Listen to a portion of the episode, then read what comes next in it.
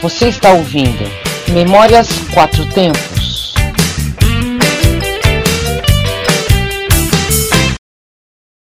all the words to Stand By Me, Be Popular, I knew them all from being 15. They all just came back like that. So it was simple. Este é o programa Memórias Quatro Tempos e aqui iremos falar e lembrar de vozes inesquecíveis. E nesta edição vamos falar de John Lennon, que nasceu em 9 de outubro de 1940 em Liverpool, na Inglaterra. Em 1955 montou uma banda chamada de Quarrymen. Dois anos depois, Paul McCartney uniu-se ao grupo e essa dupla, perfeita para escrever canções, daria origem aos Beatles.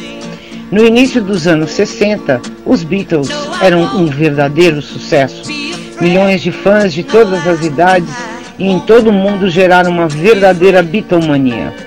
Uma rápida aparição do grupo em qualquer lugar público produzia gritos histéricos, desmaios, cartas arremessadas e muito choro.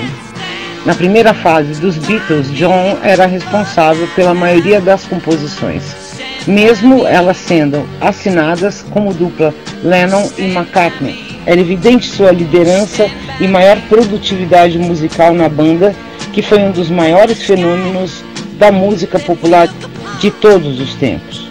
Ao longo de apenas oito anos, os Beatles mudaram a face do rock and roll, criando uma linguagem musical única e influenciando profundamente o comportamento dos jovens de sua época. O nome Beatles faz um trocadilho com Beatle, que significam besouros, e beat, que significa batida ou compasso ritmado. Em 1963, John Lennon e Paul McCartney foram eleitos os melhores compositores do ano. No ano seguinte, os Beatles conquistaram os Estados Unidos. A crise da banda começou no final dos anos 60. John, Paul, George e Ringo não se satisfaziam com o desempenho dos Beatles nos shows. Além disso, os integrantes do grupo estavam cansados de tanto fanatismo e até de ameaças que recebiam. Em 66, resolveram que fariam seu último show nos Estados Unidos. John Lennon foi criticado pelo público por dizer que era mais conhecido que Jesus Cristo.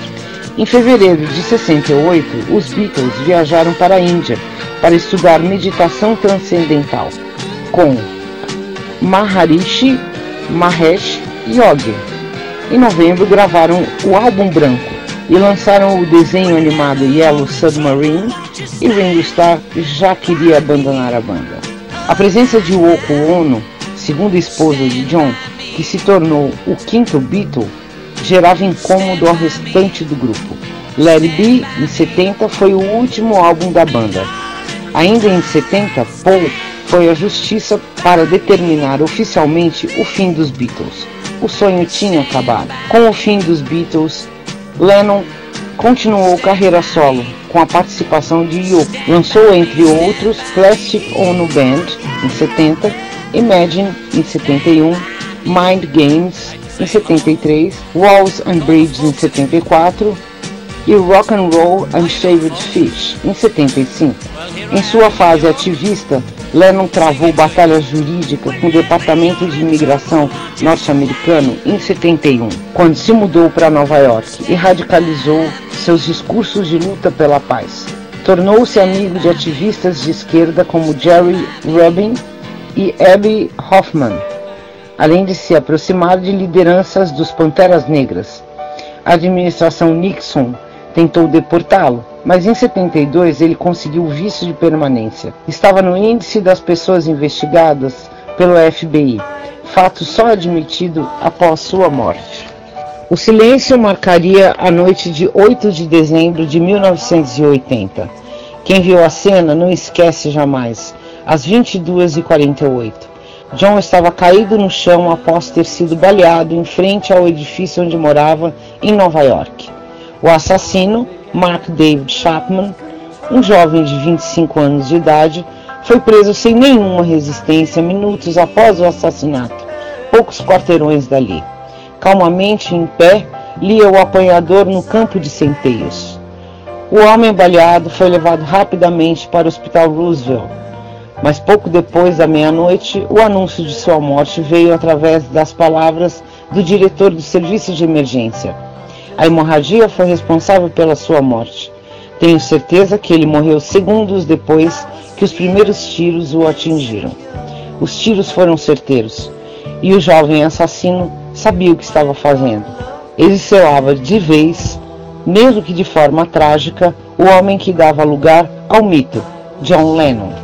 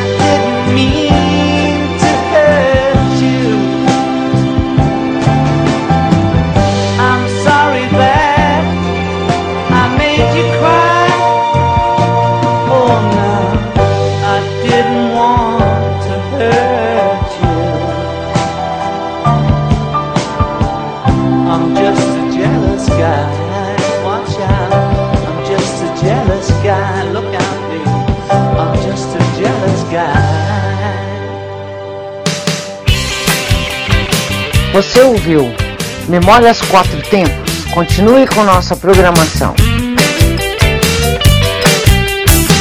Você está na Quatro Tempos?